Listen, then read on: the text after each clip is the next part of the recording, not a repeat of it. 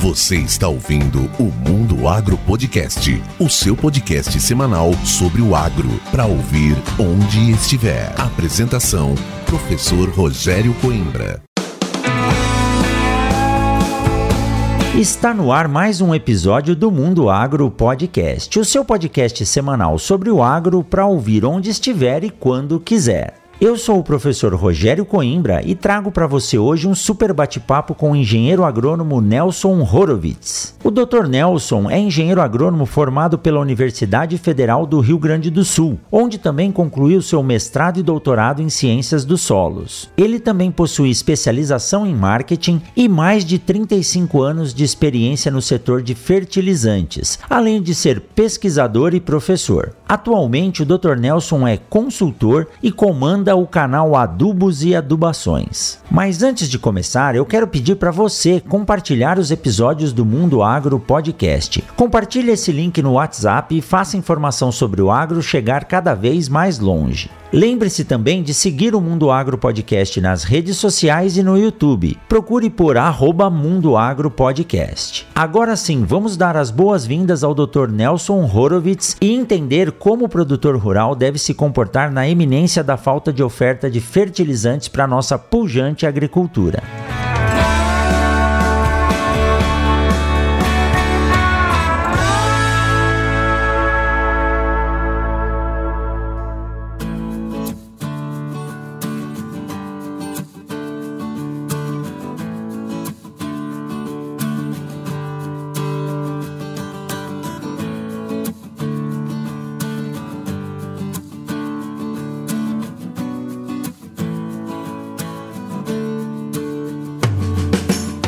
É isso aí, pessoal. E hoje eu tenho a grande honra de receber aqui na bancada do Mundo Agro Podcast o engenheiro agrônomo, doutor, professor, pesquisador, consultor, comunicador, como vocês ouviram aí agora na abertura, Nelson Horowitz. Grande Nelson, olha, estou tendo a honra de retribuir o convite que você me fez lá no ano passado, ou retrasado, no seu canal Adubos e Adubações lá no YouTube, que depois você vai nos falar dele. Seja muito bem-vindo, Nelson, ao Mundo Agro Podcast. Professor Coimbra, muito obrigado pelo convite. É um enorme prazer estar aqui com você, com todo mundo aí que vai ouvir. Teu podcast é excelente. Às vezes eu ouço com alguma boa frequência.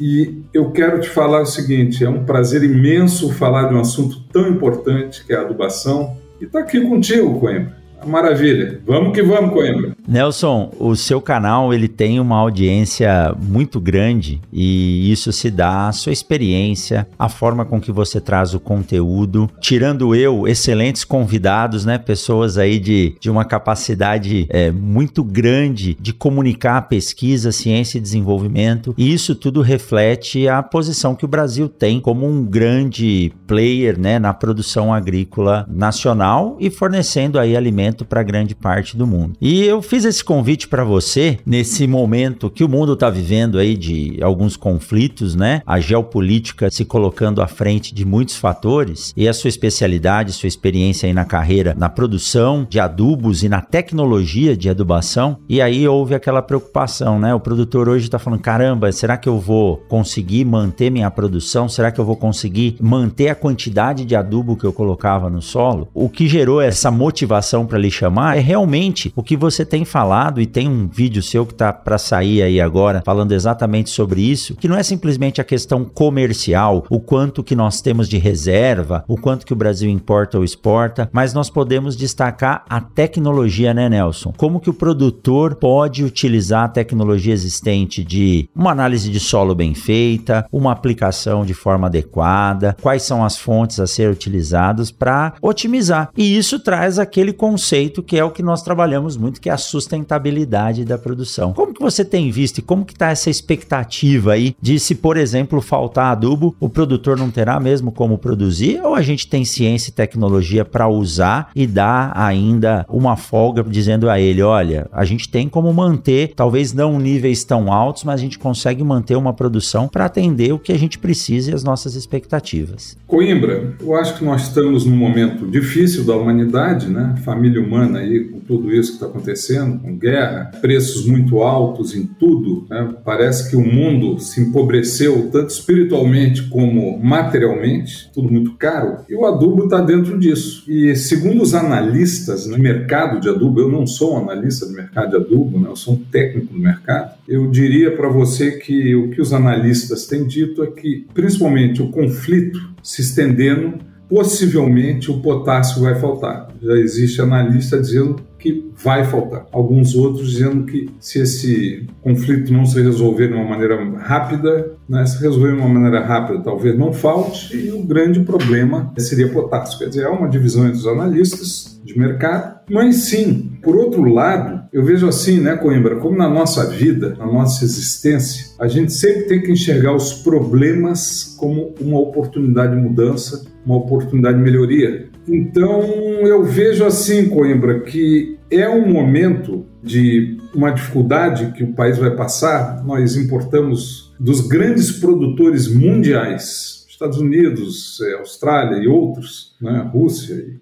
Nós somos, mesmo em relação à Argentina, nós temos a pior taxa da relação de importação com produção nacional. Nós somos extremamente dependentes de insumos de fora. Mas é uma oportunidade, porque a gente sabe que ainda existe uma parcela muito grande dos produtores que ainda fazem uma agricultura, principalmente ligada a fertilizantes. Eu tenho mais de 35 anos em empresas privadas, em cooperativa agrícola, dando aula, viajando pelo Brasil inteiro. O que eu vejo é, é que muitos ainda não usam toda a tecnologia, é extremamente barata, que não é uma despesa, é um investimento. E esse investimento, se você for usar corretamente, você pode melhorar muito as suas condições. Então eu diria para você, é uma oportunidade de se tecnificar, é uma oportunidade de melhorar e aprender muito com a tecnologia que o Brasil já produziu. Então, Coimbra, nós temos tecnologia, nós temos sistemas, por exemplo, análise de solo, fazer bem feita. Nós temos no país uma coisa que pouca gente conhece, que são programas de controle de qualidade de laboratório de solo. Então, por exemplo, procure um laboratório que esteja inserido em algum programa de qualidade. Existe no Rio Grande do Sul, Santa Catarina, Paraná, São Paulo tem o DESAL, que é aqui no Rio Grande do Sul tem os sistemas de laboratórios, que tem laboratório que não está no programa e você deve, não estou falando que seja um mau laboratório, mas a gente sabe que não há controle. Os laboratórios que estão nesse controle e estão bem ganham selos. Então, por exemplo, é, um, é uma melhoria né, que todos devem fazer, procurar laboratórios que tenham selos que mostrem a sua eficiência, porque nesses programas, por exemplo, de laboratório, que seria uma melhoria do produtor, nesses programas de laboratório, se o controle está mostrando que o laboratório está deficiente, o laboratório não vai ter esse selo. Então, por exemplo, é uma qualidade que tem que estar junto com o produtor rural, essa preocupação, porque muitas vezes faz todo um trabalho, vamos supor, muito bem feito uma amostragem e falha na hora de entregar a amostra no laboratório. São oportunidades que nós temos, né, que nós vamos conversar aqui durante o, o nosso podcast, de neste momento de melhorar. É o momento de todos nós pensarmos como sermos, no fim do dia, como sermos mais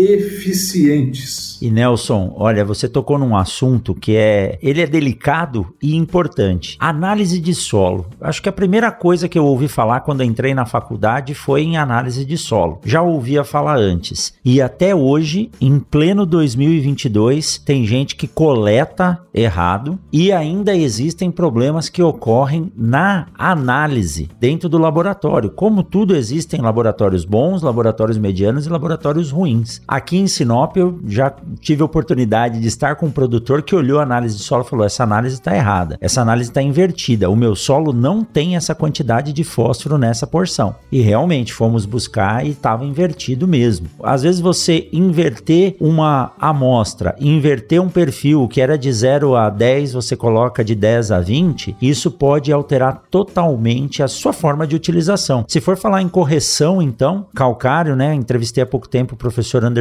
Lang, que é um especialista especialista em, em correção de solo aqui da universidade, ele falou: qualquer erro na análise você passa de uma, duas toneladas para quatro toneladas onde não precisava, ou você não coloca onde precisava de seis. Então, fazer o básico bem feito, já dizia o Dirceu Gassen, é algo tão fundamental e elementar para um bom desenvolvimento da agricultura. E às vezes a gente se preocupa com tecnologias tão desenvolvidas, uso de drones, GPS, e deixa de fazer o básico, que é aquilo que você falou lá no começo. Não custa caro, é algo simples de se fazer e vai lhe trazer um retorno tão, no mínimo esperado, ou um bom retorno sem gastar nada. E Nelson, vamos começar aqui do início. Em termos de análise de solo, o que, que o produtor tem que se preocupar, tirando essa questão que você falou, buscar sempre um programa de certificação, o que, que ele tem que se preocupar em termos de frequência, em termos de tipo de amostragem? Há alguma coisa que mudou nos últimos 10, 20 anos para se fazer isso? É, primeiro, Coimbra, os laboratórios de solo, em toda atividade humana, não estão isentos de erros. Então, é muito importante, assim como quando a gente faz qualquer exame, né? Que o médico às vezes, comigo já aconteceu pessoalmente. Aí vamos rir um pouquinho. Às vezes peguei um laudo e é verdade. E quando eu abri o laudo estava escrito que o útero não estava se comportando. Isso no Hospital Grande de Porto Alegre. Bom, então não é isento a erro, né? Claro, eles refizeram todo o exame. Então não há isenção ser humano, embora tenham hoje laboratórios muito automatizados, que o erro caiu barbaramente. Então no país há laboratórios que o erro humano hoje é dizer que é zero é impossível, porque tem uma atividade humana. Mas é controlado, né? Mas é controlado, então é muito importante em alguns laboratórios, quando eu fiz mestrado, doutorado, morei dentro do laboratório de solo aqui da universidade, da URGS, e hoje é um laboratório que está praticamente automatizado, quer dizer, o ser humano erra pouco e tem todo um controle interno, que eu conheço bem esse laboratório, e a gente deve falar bem de quem é bom, e lá dentro tem todo um controle que dentro das caixas de análise de solo tem duas, três amostras que o professor Clésio coloca e mistura lá no meio, que lá no final tem que dar um resultado. Bom, uma coisa que é importante, né, muitos produtores na minha vida eu vi, é eu pego duas a mesma amostra de vida e mando para dois laboratórios, um dá 15 e outro dá 18. Ah, deu errado. Não, não deu diferente, porque a gente trabalha com faixas de fertilidade, de 0 a 20, de 20 a 40. Então, sempre primeiro que eu tiver no,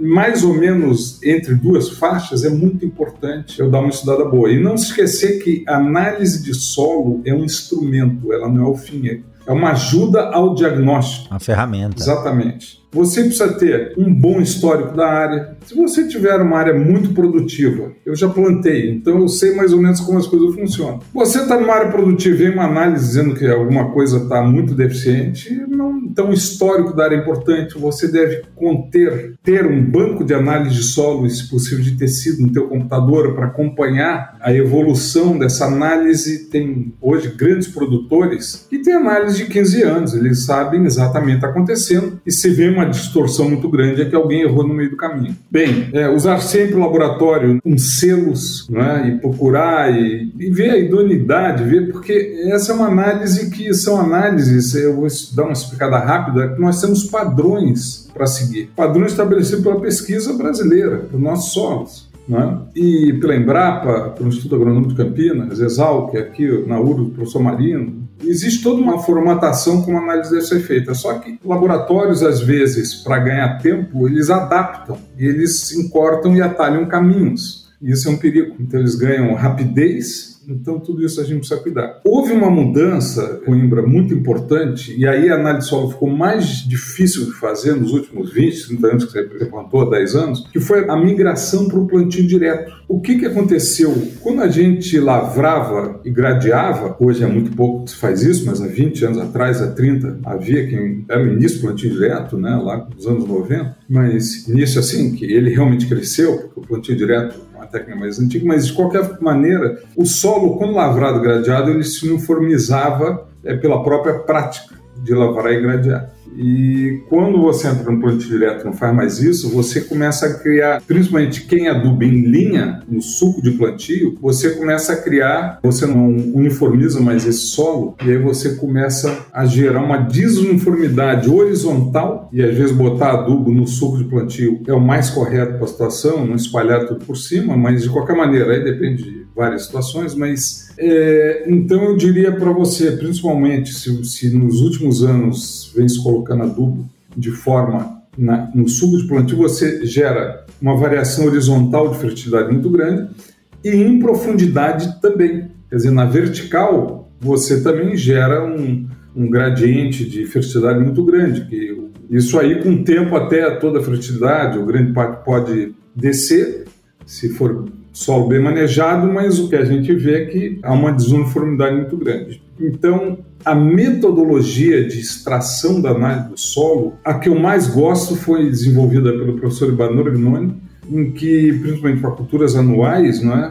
ele recomenda, aí tem toda uma metodologia que eu posso deixar à disposição aí se, se houver necessidade, e que ele recomenda um número de amostragens para fazer de subamostras, uma na linha e tantas nas entrelinhas, para você conseguir atingir, isso aí houve um estudo muito grande, tese, doutorado, mestrado e outras coisas, muita estatística por trás, para se conseguir uma amostragem realmente representativa. Porque há muitos que só tiram nas entrelinhas. Tirando nas entrelinhas, sempre você vai colocar mais adubo, porque você não está conservando fertilidade na linha, então você vai sobrecarregar o sistema de adubo e não precisaria. Mas de qualquer maneira, a recomendação, essa é uma maneira muito boa de fazer uma amostragem, mas siga as recomendações locais dos órgãos de pesquisa, de quem tem experiência no assunto, na assistência técnica local também, às vezes essa experiência do pessoal localmente é muito importante. Então, a ferramenta, ela precisa ser apoiada por, isso é apenas um diagnóstico. A gente vai no médico, o médico ele tem o exame e vai dizer o seguinte, ah, tua coluna tinha que operar, mas é, você não, eu não vejo da tua situação de operação. Quer dizer, não é o exame que vai determinar o que o médico vai fazer. A mesma coisa é o agrônomo de campo, que não é análise de solo, de tecido, que vai dirigir, não, é o acompanhamento da área, o histórico da área, o histórico das análises, o histórico da evolução da fertilidade então, é uma forma que a gente tem que fazer. E eu acho que é muito importante, Coimbra, a gente falar que essa melhoria, acompanhada por uma boa análise do que é nível crítico, que eu falo muito nesse vídeo que foi lançado ontem e que ele trata do nível crítico. Quer dizer, a gente muitas vezes, né, a gente não precisa, se a gente já está em algumas situações de uma boa análise da área, você não vai precisar nem adubar, você já tem um banco de reserva. E aí eu chamo a atenção para os solos construídos. Então, aí a gente pode falar mais sobre solos construídos, tudo mais, né, Coimbra, mas eu acho que sobre análise de solo, eu teria essas preocupações todas a falar para o pessoal. E é importante destacar essa questão da estruturação da amostragem. Depois eu vou deixar aqui na descrição do podcast esse trabalho que você acabou de citar, Nelson, porque a forma com que você determina os pontos de coleta da amostra vão determinar aquilo que vai ser aplicado. Siga o Mundo Agro Podcast nas redes sociais: Instagram, Facebook e Twitter. Arroba Mundo Agro Podcast.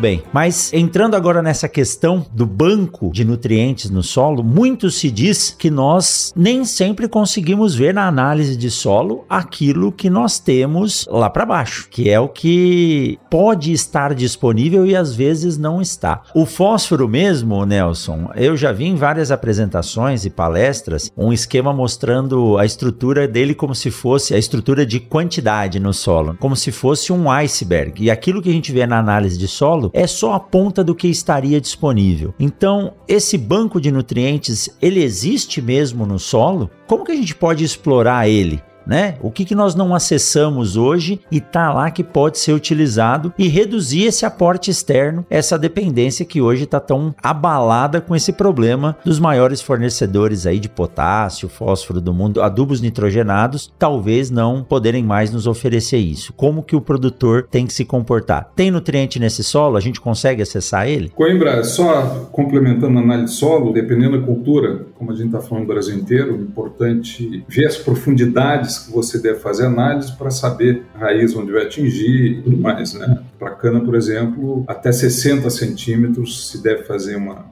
para a gente ter uma ideia do, do subsolo que a gente está trabalhando dentro do perfil. Mas eu te diria assim, ó, nessa questão, o nitrogênio, é isso que eu falo como oportunidade, é o nitrogênio que a gente pode ter em estoque, inclusive é muito interessante, muitos trabalhos de pesquisas que aplicam fonte de nitrogênio, depois com nitrogênio marcado, se sabe, feito em São Paulo, por exemplo, alguns professores do Sena também, a gente sabe que muitas vezes não é o nitrogênio do adubo que está indo para a planta. Boa parte é o nitrogênio da matéria orgânica mineralizado. E esse nitrogênio vai ser incorporado na matéria orgânica para depois mineralizar. Quer dizer, existem dados interessantíssimos sobre isso. De 30% a 40% veio do adubo, o resto veio do solo. Então, o estoque de matéria orgânica do solo, ele é fundamental. Então, de novo, quem já veio bem preparado, paulatinamente, e é lento esse processo de aumento de matéria orgânica no solo, não é rápido. É, paulatinamente, aumentando a matéria orgânica no solo através das boas práticas e construindo um solo, que eu acho que é esse é o termo que a gente precisa usar, fazendo reciclagens e tudo mais, ou se não conseguindo, que no cerrado muitas vezes é muito difícil aumentar a matéria orgânica, pelo menos mantendo o que se tem, né, e mantendo a reciclagem com raízes profundas profundas, com plantas de cobertura, o nitrogênio a gente não que a gente vai poder abusar e acabar esse nitrogênio, mas no momento que nem esse, talvez dê para avaliar e não esquecer que sempre podemos usar plantas de cobertura que fixam nitrogênio, quer dizer, ajudar todo o sistema. Eu diria que o, o grande banco que nós temos no Brasil, indo para o fósforo que você falou, existem dados do professor Pavinato, que trabalha com isso, né? o legado de fósforo no Brasil, também tem uma entrevista sobre isso no canal Adubos Adubações, exatamente com o professor Pavinato. E ele já esteve aqui, viu? Ah, e foi um sucesso, o episódio dele é um dos mais ouvidos, Grande Pavinato. Grande Pavinato. Colega meu, estudamos juntos no doutorado lá em Botucatu. Ah, que legal. Pavinato é uma figura maravilhosa. E os dados dele são fantásticos, né? Aqui também na entrevista, nós temos um legado que a gente chama, é uma tradução do inglês do legacy, e Legacy, aqui em português, o legado do fósforo um pouco estranho, mas vamos chamar de banco de fósforo no solo, que é mais ou menos duas vezes o mercado de fertilizantes fosfatado no Brasil dois anos seguidos. Quer dizer, nós temos uma mina de fósforo no nosso solo, só que a gente sabe que boa parte desse fósforo é não disponível, ele foi fixado com o passar do tempo, eu prefiro o termo absorvido fortemente. Bom, só que essa absorção, Coimbra, se as boas práticas forem bem feitas, no sentido de rotação de cultura, de calagem, a gente consegue retornar fração desse fósforo. Hoje a Embrapa também já existe no mercado. A Embrapa durante quase 15, 17 anos lá em Embrapa Milho Sorgo, lá de Sete Lagoas, Minas. O pessoal lá desenvolveu micro-organismos, são bacilos, e esses bacilos, eles conseguem, há algumas dúvidas ainda, mas de qualquer maneira, eles são eficientes. Inclusive, eu conversei muito também num vídeo recentemente lançado, uma semana atrás, com a doutora Maria Ângela Hungria, com o doutor Marco Nogueira, sobre organismo, micro-organismo solo. Quem tiver interesse, convido a assistir os micro-organismos na adubação. E eles falaram muito desses micro-organismos que foram isolados, trabalhados e eles ajudam. Ajudam a disponibilizar mais fósforo ou mesmo, e isso ainda existe alguma dúvida dentro dessas pesquisas, se ajuda a planta a desenvolver mais a raiz. A planta conseguindo desenvolver mais a raiz, se o solo permitir, não tiver compactado, se o solo estiver realmente em boas condições, ela consegue ter mais contato em profundidade com o solo, em outros locais de solo, mesmo em superfície, onde o solo tende a se concentrar, e aí ela consegue ter mais acesso ao fósforo, porque o fósforo precisa estar perto da raiz, é questão química aí de difusão, né, como ele chega na raiz. Então, e calagem, a gente ainda vê solos ácidos, a gente ainda vê é, muito ácidos. Então, eu te diria assim, as boas práticas ajudam o fósforo. Existem dados do Paraná que com o pessoal do IAPAR, da doutora Lutécia, que com planta que também tem no canal, né, o, o vídeo com ela, se consegue diminuir em 20, 30% a adubação com o passar do tempo por melhor aproveitamento, inclusive de fósforo. Pelas plantas de cobertura, algumas são muito hábeis em retirar esse fósforo reciclá-lo, torná-lo orgânico, mineralizável e voltar à planta. Então, Coimbra, eu te diria assim, para quem fez esse trabalho nos últimos anos, esse ano agora vai ser um ano em que esses produtores rurais estão mais confortáveis, porque já vem trabalhando. Para quem não fez, é para pensar que, que às vezes é, o preço da soja está melhor, está pior, tal, isso aí é o mercado, mas que nós somos muito, é uma avaliação que todo mundo tem que fazer, todos os produtores técnicos fazer, é que tem ano que vai acontecer isso. A gente não é o famoso livro de um australiano chamado Andar do Bêbado.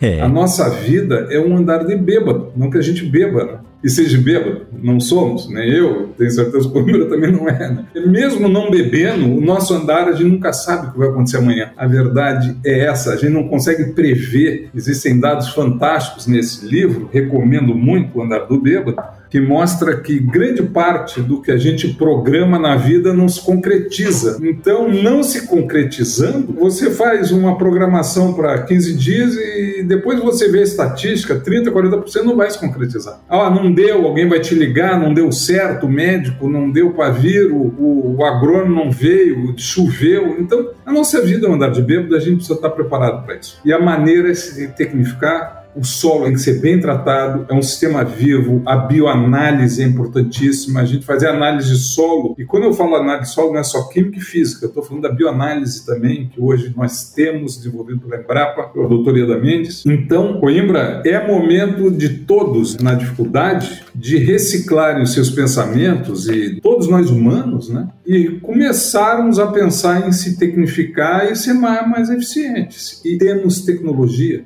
né? E a gente vê muitas vezes o produtor. É o que é mais importante, né? É, o que a gente vê muitas vezes é o produtor preocupado no curto prazo, no preço da soja, ele está né, no ano. Pessoal, é um sistema. Agricultura é que nem carnaval, né, Coimbra? Todo ano a gente vai para a avenida. Pronto. É. Né? Então é uma coisa perene. Então, eu acho que temos alguns produtores muito conhecidos que fazem sistemas e que certamente nesse momento estão numa situação mais tranquila. Então eu diria assim, o fósforo, a gente precisa fazer tudo isso para aproveitar o que a gente tem e quem sabe microorganismos já comprovados pela pesquisa, rotação de cultura, é, boas plantas de cobertura, geração de palha. E a gente sabe que a palha muitas vezes aí no cerrado não vai ficar porque mineraliza muito rápido, aí tem palhas melhores, quer dizer, tudo isso, eu não vou falar muito disso, que eu não sou especialista dessa área, mas tudo isso vai ajudar você a ter um solo melhor, com raízes, é, com reciclagem e você sem compactação, bioanálise para uma boa análise da condição da microbiologia do solo, para você ter um solo saudável. No momento se você tiver isso, o Brasil e você fica menos dependente dessas tristes crises. Andar de bêbado, Coimbra. Vamos lembrar disso, a gente nunca sabe o que vai acontecer amanhã. Tenho esse livro aqui em casa. Eu não li, minha esposa já leu. Perfeito. Mas é, vai entrar na minha cabeceira.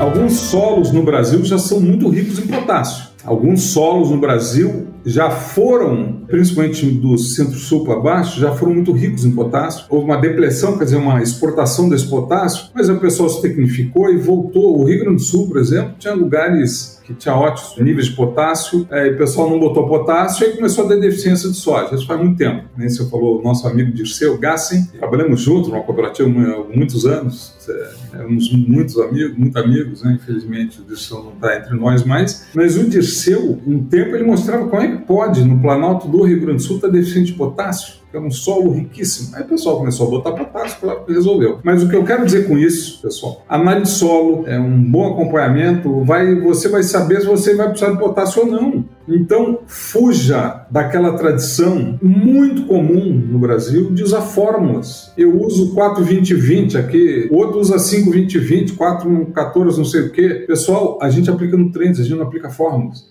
Às vezes você não precisa de potássio e está só fazendo. E o excesso pode ser comprometedor também, né? Prejudicial, sem dúvida, pode desbalancear tudo. Pode salinizar a área, né? Sem dúvida.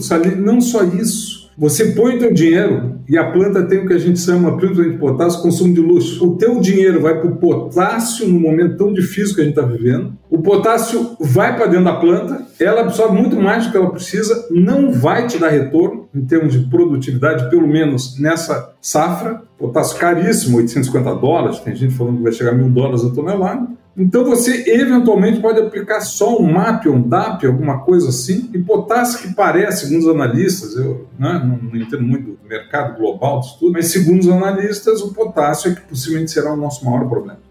E não vai ter quem abasteça. O Canadá pode ver, que nem a nossa ministra falou, o Canadá vai dar mais algum, vai dar mais um milhão de toneladas, isso não é nada. Frente ao consumo de. É, é vai ser muito não pouco. Vai fazer diferença. É, eu diria para vocês assim: faça análise de solo, que muitos podem não estar precisando de potássio. Eu já tive muitas lavouras que a gente fala, o senhor não precisa comprar essa fórmula. Ah, mas é que eu uso e dá certo. Coimbra, eu vi isso milhares de vezes sempre deu certo. Então, a tecnologia é a seguinte, corta potássio, você vai economizar, a tua planta aplica menos, uma forma com menos potássio. Esse que parece que vai ser o grande, se for o grande problema. Então eu vejo assim, nada como um bom acompanhamento da lavoura profissional. Aliás, sempre sugiro, né? Se puder ter uma boa assistência técnica local qualificada que conheça do assunto, solos, é importante. Eu acho, Nelson, que assim, dentro de tudo isso que você nos falou aí, a quantidade de reserva que os solos brasileiros possuem, nós temos tecnologia, nós temos como interpretar a análise de solo, interpretar o que está acontecendo com a vida do solo. Citou o exemplo do fantástico trabalho tanto da doutora Mariângela e da bioanálise com a doutora Ieda Mendes da Embrapa, né? Que são quem não conhece tem que buscar conhecer. Então, nós temos ferramentas. Agora é hora da resiliência. Agora é hora de colocar no papel o que nós temos à disposição e nos tornarmos mais eficientes ainda. Sempre há a possibilidade de se melhorar. Não há nada que já foi feito que não possa ser feito melhor. Isso é uma frase que eu levo comigo. Não há nada que já foi feito que não possa ser feito melhor. Então, nós estamos com esse problema, estávamos consumindo ou era mais fácil colocar independente do que precisa, e eu acho acho que muitas vezes é feito assim, embora a agricultura tenha se tornado cada vez mais precisa devido aos altos custos, mas agora a gente pode se tornar mais eficiente ainda. Então isso é algo que tem que ser levado em consideração e agora nós estamos forçados. Veja os professores, nós nos forçamos a aprender a dar aula através da internet. Muitos ficaram com medo. Eu vi uma oportunidade talvez de sair da minha zona de conforto, daqueles 14 anos fazendo da mesma forma, vamos mudar. Mudamos, foi fantástico hoje hoje a gente ajuda aí alunos e professores do Brasil inteiro. Agora, na agricultura a mesma coisa. Opa, somos dependentes. É um erro estratégico. Devíamos ter pensado nisso há 40 anos atrás. Não pensamos, era mais fácil importar. Ótimo não tem mais como importar. O que, que nós vamos fazer? Tem ciência sendo feita aí. Vamos usar a resiliência para poder nos adaptar a essa condição.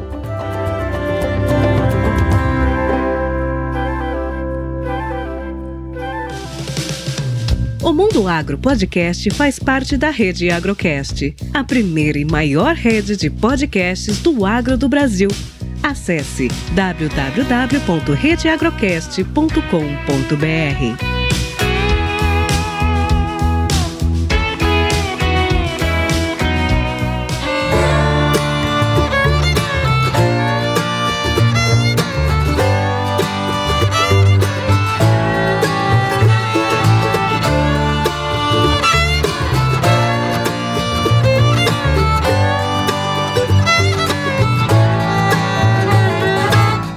E, Nelson, fazendo aqui uma mudança né, de assunto, mas não deixando de falar do que nós estamos falando, a comunicação é algo que tem ajudado o produtor. E aí eu queria que você contasse um pouco pra gente sobre essa história do seu canal. Você tem aí uma audiência fantástica e traz em vídeo, com legenda, e lá no YouTube pode ser visto em qualquer língua. Pesquisadores do Brasil inteiro, até pesquisadores de fora já, falando sobre adubos e adubações. Nos conte um pouco sobre a história do canal Adubos e Adubações e o que, que é esse, esse filho que você tem semanalmente aí, né? Indo todas as terças-feiras ao ar, é isso? Terça-feira às 8 horas. A história é rápida, tá? Eu estava já me aposentando da, da empresa que eu, que eu trabalhava, né?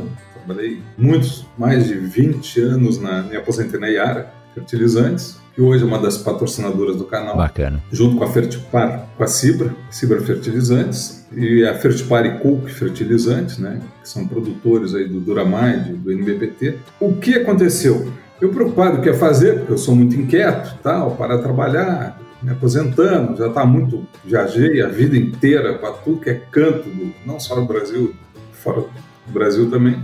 E a mesa de almoço eu tive a ideia e comentei em casa, né? Vamos dar uma. Tava meus dois filhos, minha mulher. Comentei que, ah, eu acho que vou fazer um canal do Bação e deixar o legado que, que, que talvez alguém se interesse pelo que eu saiba. Bom, certamente não sei tudo, mas minha experiência é, é grande, né? sou meio acadêmico, meio empresa privada a vida inteira, cooperativa, produtores e tal. Aprendi muito com o Dirceu Gassi, né? Sentar, a gente sentava junto. E eu comentei na mesa, acho que vou fazer um canal de YouTube. Bom, minha filha caiu no chão de tanto rir.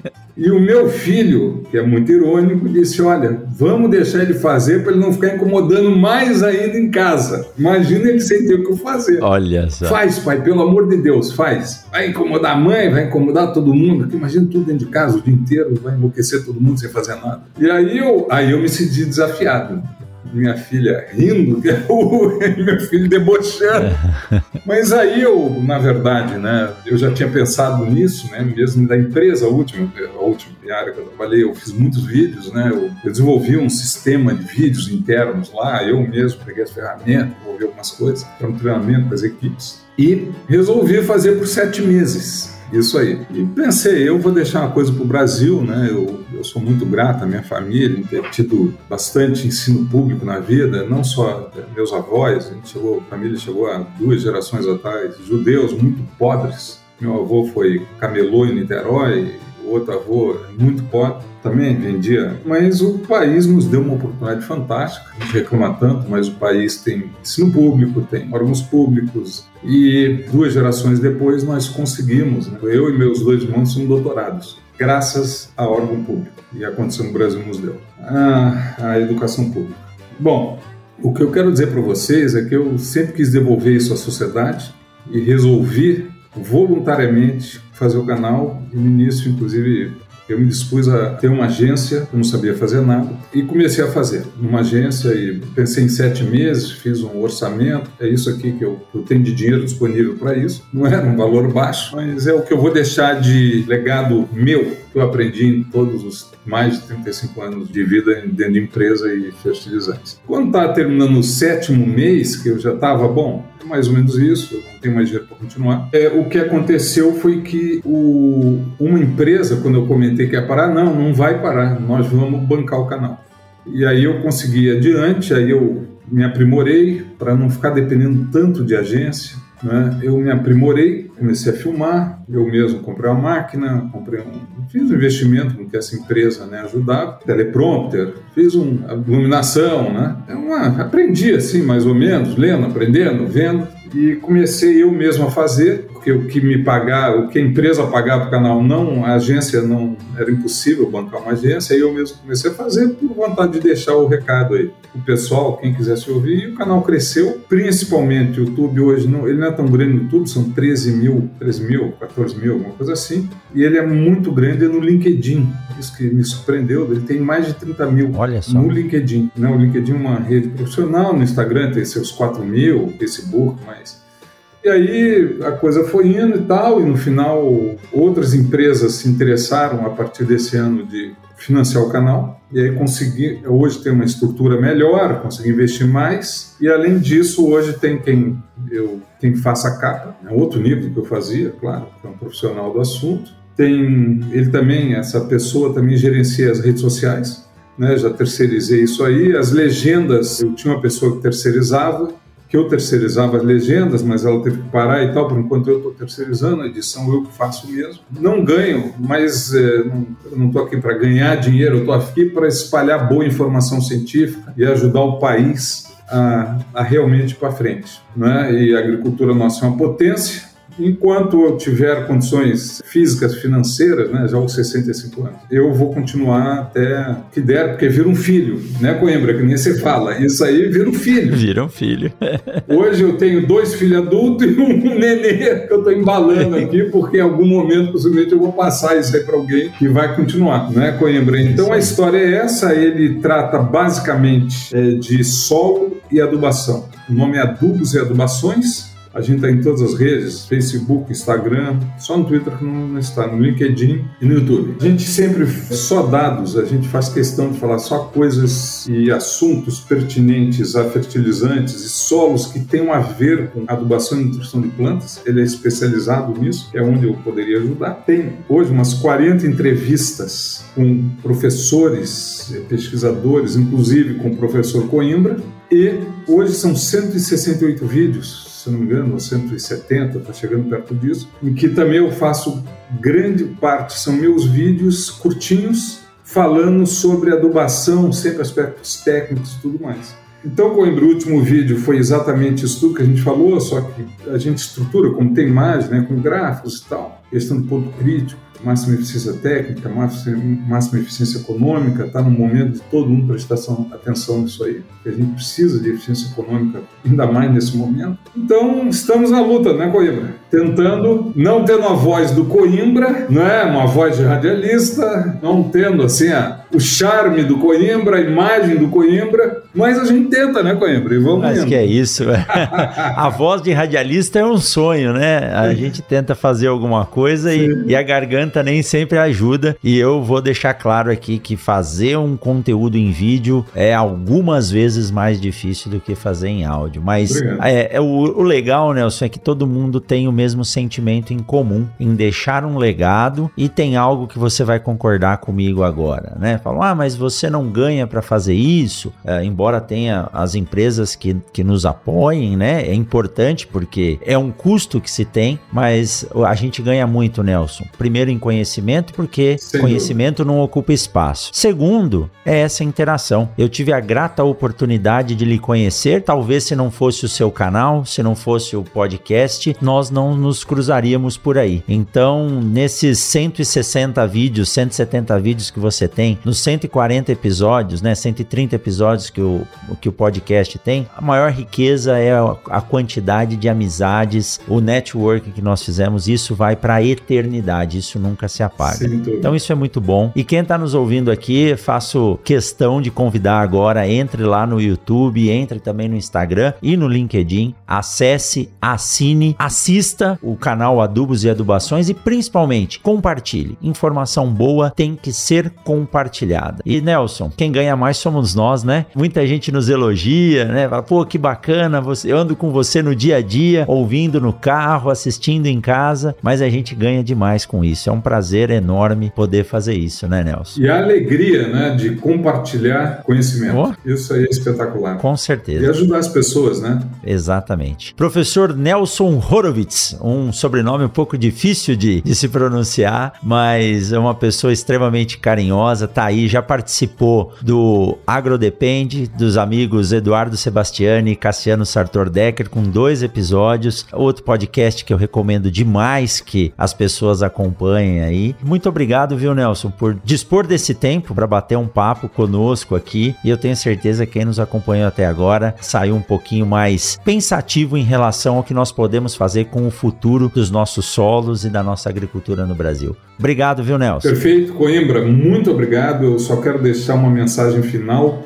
Pense em um solo como um organismo vivo e que a gente precisa construir. Construir o solo é deixar uma boa análise física, que a gente não tenha compactação, um solo com infiltração de água, solo que as raízes possam penetrar, principalmente aqui para o sul, há muitos solos compactados. Um solo construído é um solo saudável, tentando em algumas regiões mais fácil e outras não, paulatinamente acumulando matéria orgânica que a gente sabe. Matéria orgânica é o coração do solo, a gente cada vez mais sabe isso. E há trabalhos hoje mostram que o efeito da matéria orgânica sobre o solo, inclusive, ajuda a diminuir a quantidade e aumentar a eficiência dos fertilizantes. Alguns lugares do país é mais fácil de tê-la, outros é mais difícil de construir, mas construa o solo química, física e biologicamente, com rotação de cultura, pensam no longo prazo. É carnaval, pessoal, que nem agora dá. Quem se preparou para esse momento, o andar do bêbado, em que a gente não sabe o dia de amanhã, o bêbado caminha todo, né, tropeçando, e as nossas vidas são assim de alguma maneira. E na agricultura isso também é verdade. A gente nunca sabe o que vai acontecer com o mercado, com o mundo, nesse mundo que a gente vive. Então pense em construção do solo, química, física e biologicamente, com plantas de cobertura específicas para a sua região. Eu agradeço demais, Coimbra, querido amigo Coimbra, que a gente se conheceu na pandemia. Vamos ver se a gente consegue se encontrar um numa hora dessas, né, numa situação melhor. Né, que se Deus quiser parece que está chegando. E grande abraço a todos e convido a todos aí lá no YouTube, no LinkedIn, Instagram, mesmo no Facebook, nos acompanhar no Adubos Adubações e também recomendo fortemente o podcast O Mundo, Mundo Agro, né, do Coimbra e também o Agro Depende, que também é um podcast que eu conheço pessoal, é muito legal. Coimbra, grande abraço e muito obrigado pela oportunidade. Forte abraço, Nelson. Muito obrigado e a gente se encontra presencialmente em breve. Se Deus quiser. Até mais, pessoal, e até a semana que vem em mais um episódio do Mundo Agro Podcast. Tchau, tchau, Nelson. Até logo, Coimbra. Abração a todos. Você acabou de ouvir o Mundo Agro Podcast, o podcast semanal sobre o agro disponível na sua plataforma de áudio preferida. Siga o Mundo Agro Podcast no Spotify ou na Amazon, assine no Apple Podcast e se inscreva no Castbox ou no Google Podcast. E favorite no Deezer, assim você receberá uma notificação a cada novo episódio publicado. Eu sou o professor Rogério Coimbra e encontro você na semana que vem em mais um episódio do Mundo Agro Podcast.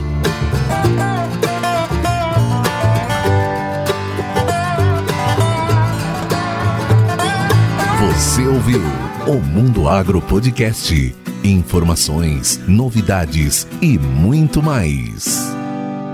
Esse episódio do Mundo Agro Podcast foi um oferecimento da Momesso. Momesso, excelência no tratamento de sementes do on-farm ao industrial. Este podcast foi editado por Radiofone Club.